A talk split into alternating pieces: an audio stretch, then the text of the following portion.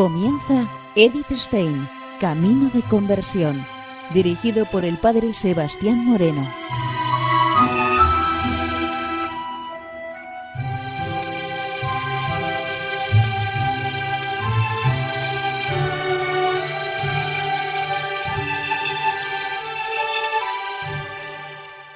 Muy buenos días, nos de Dios.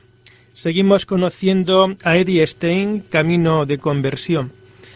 Y en esta emisión de hoy seguimos conociendo y seguimos estudiando a Edith Stein en estas meditaciones espirituales que nos siguen ofreciendo.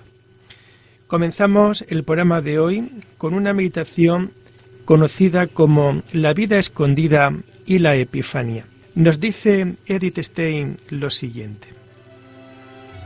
Cuando en los oscuros días de diciembre ilumina la luz suave de las velas del Adviento, una luz misteriosa en una oscuridad llena de misterio, entonces se despierta en nosotros el pensamiento consolador de la luz divina. El Espíritu Santo nunca dejó de alumbrar en las tinieblas al mundo caído. Él permanece fiel a su creación sin tener en cuenta las infidelidades de las criaturas. Y aun cuando las tinieblas no querían dejarse penetrar por la luz celestial, siempre hubo algunos lugares donde pudo iluminar. Un rayo de esta luz cayó sobre los corazones de los primeros padres en la hora del juicio que se pronunció sobre ellos. Un rayo iluminador que despertó en ellos la conciencia de su culpa un rayo ardiente que los dejó arder en el dolor del arrepentimiento, un rayo purificador y limpiador que los hizo capaces de acoger la luz suave de la estrella de la esperanza prometida en las palabras del protoevangelio. Como los corazones de los primeros hombres, así los corazones de los hombres fueron tocados por ese rayo de luz divina en el sucederse del tiempo escondida a los ojos del mundo, esta luz iluminaba y acrisolaba esos corazones enquistados y deformados. Ablandaba su dureza y les daba nueva forma con mano delicada de artista, según la imagen de Dios. Ocultas a los ojos de los hombres, fueron y son formadas las piedras vivas que constituyen la iglesia visible pero de esta iglesia invisible crece la iglesia visible, que se manifiesta siempre de nuevo y por todas partes con luminosas obras y revelaciones divinas, con nuevas epifanías. La obra callada del Espíritu Santo en lo más íntimo del alma hizo de los patriarcas amigos de Dios. Pero cuando ellos habían madurado tanto como para convertirse en su instrumento apropiados, los constituyó como portadores del desarrollo histórico en obras visibles e hizo surgir de ellos su pueblo elegido. Así fue formado también Moisés en el silencio y después enviado como guía y legislador. No todos los elegidos por Dios como sus instrumentos tienen que ser formados de esa manera. Hay hombres que sirven a Dios sin ser conscientes de ello e incluso en contra de su propia voluntad. Eventualmente, hombres que no pertenecen ni exterior ni interiormente a la Iglesia. Estos son movidos como el martillo o el cincel del artista o las tijeras con el que el viñador poda los sarmientos. En aquellos que pertenecen a la Iglesia, Puede ocurrir que temporalmente la pertenencia exterior precede a la interior, y esto tiene una cierta importancia. Es el caso de alguien que es bautizado sin tener fe, pero que llega a alcanzarla a través de la vida exterior de la Iglesia. Pero como último fundamento permanece la vida interior. La formación va de dentro a fuera. Cuanto más profundamente esté el alma unida a Dios, cuanto más desinteresadamente se haya entregado a su gracia, tanto más fuerte será su influencia con la configuración de la Iglesia. Y viceversa. Cuanto más profundamente esté sumergida una época en la noche del pecado y en la lejanía de Dios, tanto más necesita de las almas que estén íntimamente unidas con Él.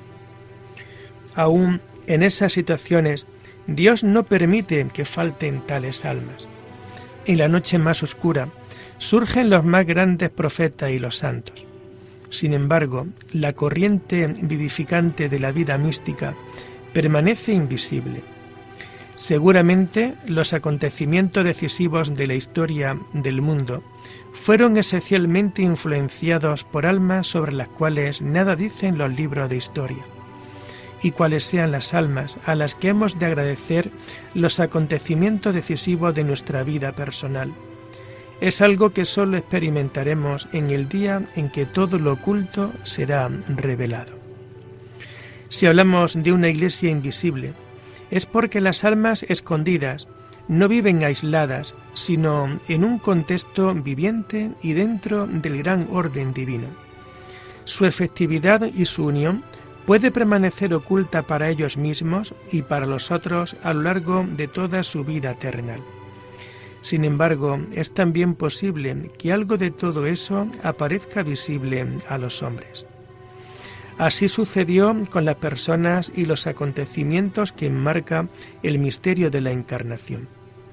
María y José, Zacarías e Isabel, los pastores y los magos, Simón y Ana. Todos ellos habían vivido en la intimidad de Dios y estaban preparados para su misión especial. Incluso antes de haber experimentado el admirable encuentro y evento, y antes de poder entender el camino de su vida como un camino hacia ese punto culminante. En todos los himnos llegados a nosotros se expresa su admiración ante las maravillas de Dios. En los hombres reunidos en torno al pesebre tenemos una imagen de la Iglesia y de su desarrollo. Los representantes de la antigua dinastía real, la cual le había sido prometido el Salvador del mundo, y los representantes del pueblo creyente, constituyen el lazo de unión entre la antigua y la nueva alianza. Los reyes del lejano oriente representan a los gentiles, a los que desde Judea les llegó la salvación. Así tenemos aquí la iglesia de los judíos y de los gentiles. Los magos son ante el pesebre los representantes de todos los que buscan. La gracia los había conducido, si bien no pertenecían aún a la iglesia visible.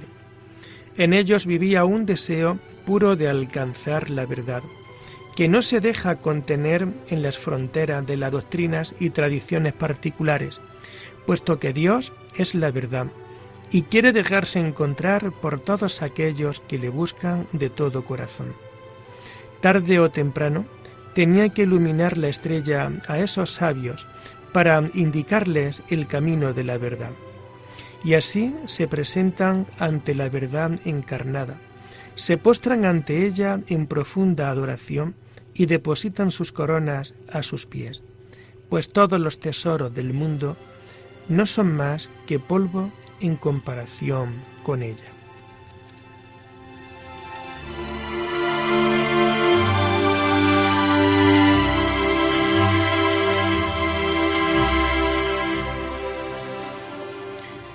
También para nosotros los magos tienen un significado particular. Aún perteneciendo ya a la Iglesia visible, percibimos muchas veces la necesidad interior de superar los límites de las concepciones y costumbres heredadas. Nosotros conocíamos ya a Dios, sin embargo, sentíamos que Él quería ser buscado y encontrado de una manera nueva. Por eso íbamos a la búsqueda de una estrella que nos indicara el camino recto. Y ésta llegó a nosotros en la gracia de la vocación. Nosotros la seguimos y hemos encontrado al niño divino. Él extendió las manos para tomar nuestros dones. Quería el oro de un corazón liberado de los bienes terrenos.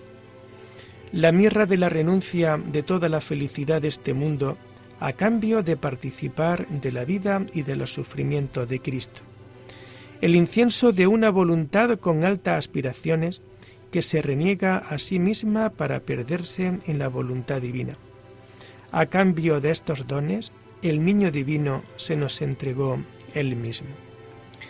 Pero este admirable intercambio no fue el único. Él llena toda nuestra vida. A la hora festiva de la entrega nupcial, siguió el cotidiano de la vida religiosa. Tuvimos que volver a nuestra tierra, pero por otro camino, acompañados por la nueva luz que había iluminado aquella hora solemne. La nueva luz nos invita a buscar nuevamente.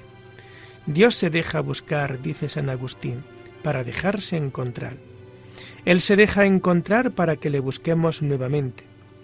Después de cada momento de gracia, tenemos la impresión de que comenzamos a comprender nuestra vocación.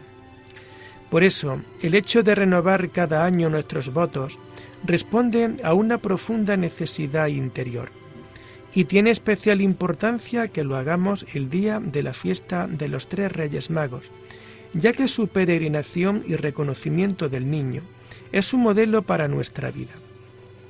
El niño divino responde a cada una de las renovaciones auténticas de nuestros votos, hechas con sincero corazón, con una renovada aceptación en una profunda unión interior.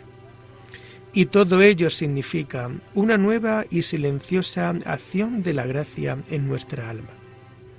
Quizás se manifiesta como una epifanía, en una revelación de la obra de Dios en nuestra conducta exterior y en nuestro obrar. Todo ello perceptible en nuestro entorno. Pero puede que también produzca frutos que los hombres no ven y de los cuales brotan las fuentes misteriosas de la vida.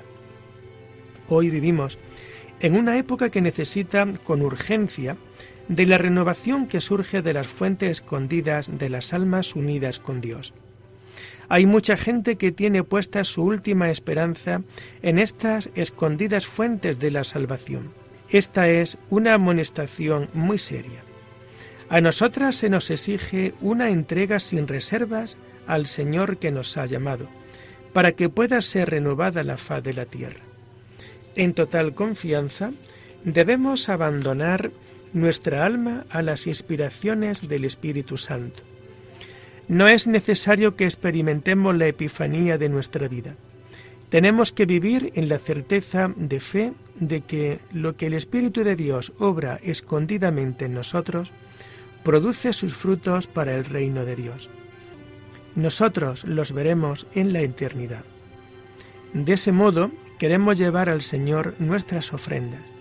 La depositamos en las manos de la Madre de Dios, este primer sábado está consagrado especialmente a su devoción y nada puede proporcionar a su corazón una alegría más grande que la entrega cada vez más profunda al corazón de Dios. Ciertamente ella intercederá ante el niño en el pesebre para que tengamos santos sacerdotes y para que su obrar sea colmado de bendiciones.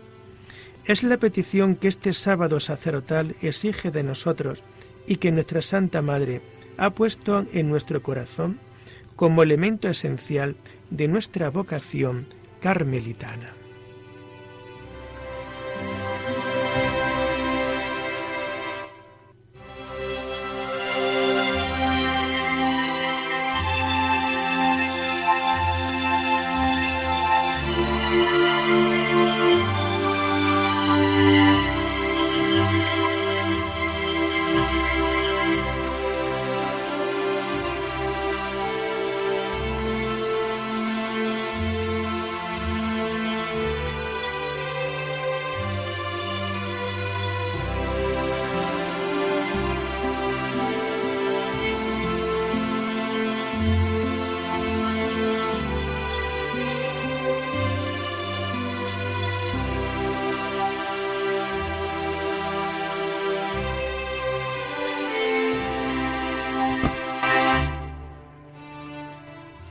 Y seguimos con Eddie Stein, Camino de Conversión.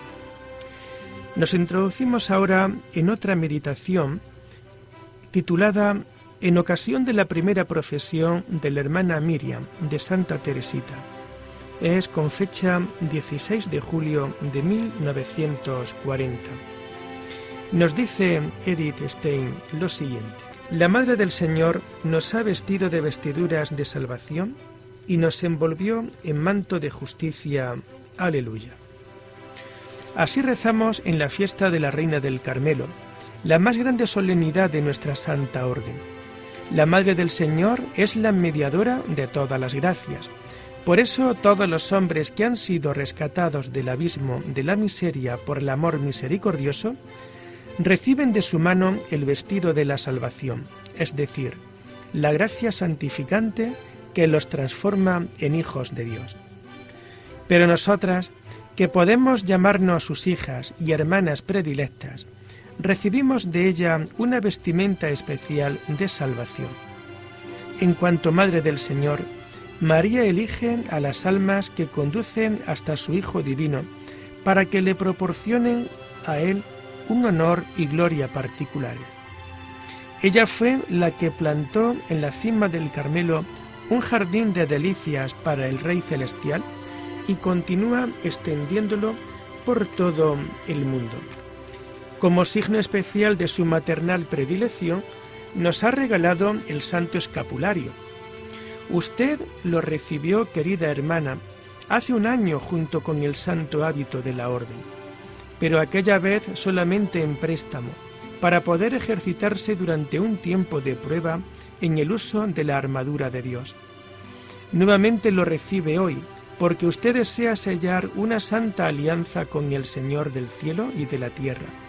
Es un signo de especial predilección maternal el hecho de que esta santa celebración coincida con la fiesta de la Reina de los cielos. De la misma manera que es una prueba de amor que la Madre de Dios le haya concedido a usted su propio nombre. Tales pruebas de su amor nos obligan a un especial agradecimiento. Cuando recibimos el santo hábito del Carmelo, no nos comprometemos a servir solo a nuestro esposo divino, sino también a su Santa Madre. El vestido de salvación es denominado también vestido de justicia. Se nos entrega con la indicación de que hemos de se nos entrega con la indicación de que hemos de desnudarnos del hombre viejo para revestirnos del nuevo, que fue creado a imagen de Dios en santidad y en justicia. La Sagrada Escritura entiende por justicia la perfección, el estado del hombre justificado, al que se ha hecho justicia devolviéndole al estado anterior al pecado original. Por la aceptación del vestido de la justicia, nos comprometemos a luchar con todas nuestras fuerzas por alcanzar la perfección, para que ninguna mancha ensucie el esplendor de nuestro santo hábito. No podemos servir y demostrar mejor nuestro agradecimiento a la Reina del Carmelo, que considerándola como nuestro modelo ejemplar y siguiéndola en el camino de la perfección. En la Sagrada Escritura nos encontramos con muy pocas palabras sobre la Virgen María, pero esas palabras son como granos de oro purísimo. Si nos fundimos con el fuego de una amorosa contemplación, serán más que suficientes para que irradien sobre nosotras y sobre toda nuestra vida un luminoso resplandor. Las primeras palabras que oímos de la boca de María en el diálogo de la Anunciación, ¿cómo podrá ser esto? Pues no conozco a varón, son la declaración de su pureza virginal. María hizo una entrega total de sí, de su corazón, de su cuerpo, de su alma y de su espíritu al servicio de Dios. Su vida agradó al Todopoderoso, que aceptó su íntegra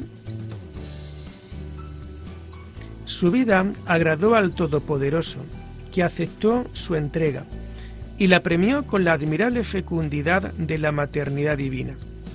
En ella penetró profundamente el misterio de la virginidad, sobre la cual su Hijo más tarde dijo, el que pueda entender, que entienda. Su corazón saltó de gozo cuando experimentó lo que Dios tenía preparado para aquellos que le aman. María no puede hacer mejor regalo a sus preferidas que llamarlas a que la sigan por el camino recorrido por ella, beneficiándose así de una admirable fecundidad y de una felicidad que supera todo lo pensable. Como signo de la belleza iluminadora que resplandece en toda alma realmente virgen, María reviste a estas almas con el manto inmaculado y blanco que les recuerda constantemente que han sido invitadas a las bodas del Cordero, en el coro de las vírgenes, para cantar con ellas el himno que sólo ellas pueden cantar. Oída la respuesta de María, el ángel disipó inmediatamente todas sus preocupaciones. Nunca entró en el proyecto de Dios desligarla de su voto. De ninguna manera. Precisamente gracias a su virginidad, puede ser fecundada por el Espíritu Santo, es decir, convertirse en Virgen Madre. Escuchemos ahora la segunda frase de la Virgen. He aquí la esclava del Señor, hágase en mí según tu palabra. Es esta la expresión más perfecta de la obediencia. Obedecer significa escuchar la palabra de otro para someterse a su voluntad y es una virtud o mejor un acto de la justicia el someterse al otro cuando éste es nuestro superior y en cuanto tal tiene el don de indicarnos de modo más seguro el camino que hay que seguir. Aquí no se entiende por justicia la perfección en sí, sino la virtud cardinal, que da a cada uno lo que le corresponde. La obediencia más perfecta es la obediencia que se da a Dios, la subordinación de la voluntad humana a la voluntad divina. El mismo Jesús nos dio ejemplo de esa obediencia viniendo a la tierra para cumplir no su voluntad, sino la de aquel que había enviado. Del mismo modo hizo María, que se llamó a sí misma la esclava del Señor, y consagró todas sus fuerzas a su servicio. A través del voto de obediencia, nos comprometemos a vivir también en esa obediencia perfecta, sometiendo nuestra voluntad personal a la de nuestros superiores, creyendo firmemente que el mismo Jesús nos habla por sus palabras y nos comunica su voluntad. ¿Y quién mejor que Él conoce lo que nos hace falta? Por eso, el camino de la obediencia es para nosotras el camino más seguro para alcanzar la vida eterna. Sin embargo, la obediencia no es en sí misma la perfección, sino el camino hacia ella. Dios quiere nuestra salvación y cuando nuestra voluntad se conforma perfectamente con la suya, podemos estar seguros de que alcanzaremos la perfección. De esta sumisión de la voluntad a una autoridad y al orden establecidos por Dios, son modelos para nosotros Jesús y María. Humildemente y con sencillez siguieron las indicaciones que el Padre Celestial les daba a través de la autoridad de visibles y fueron siempre fieles a las determinaciones de la ley que el Señor había dado a su pueblo y siguieron las normas establecidas por las autoridades civiles y religiosas.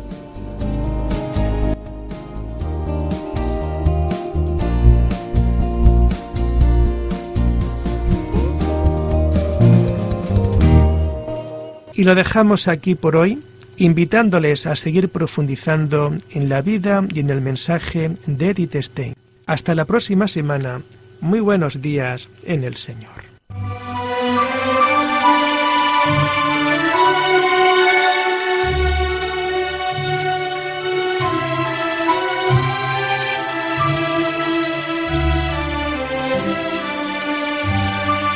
Han escuchado Edith Stein Camino de Conversión con el Padre Sebastián Moreno.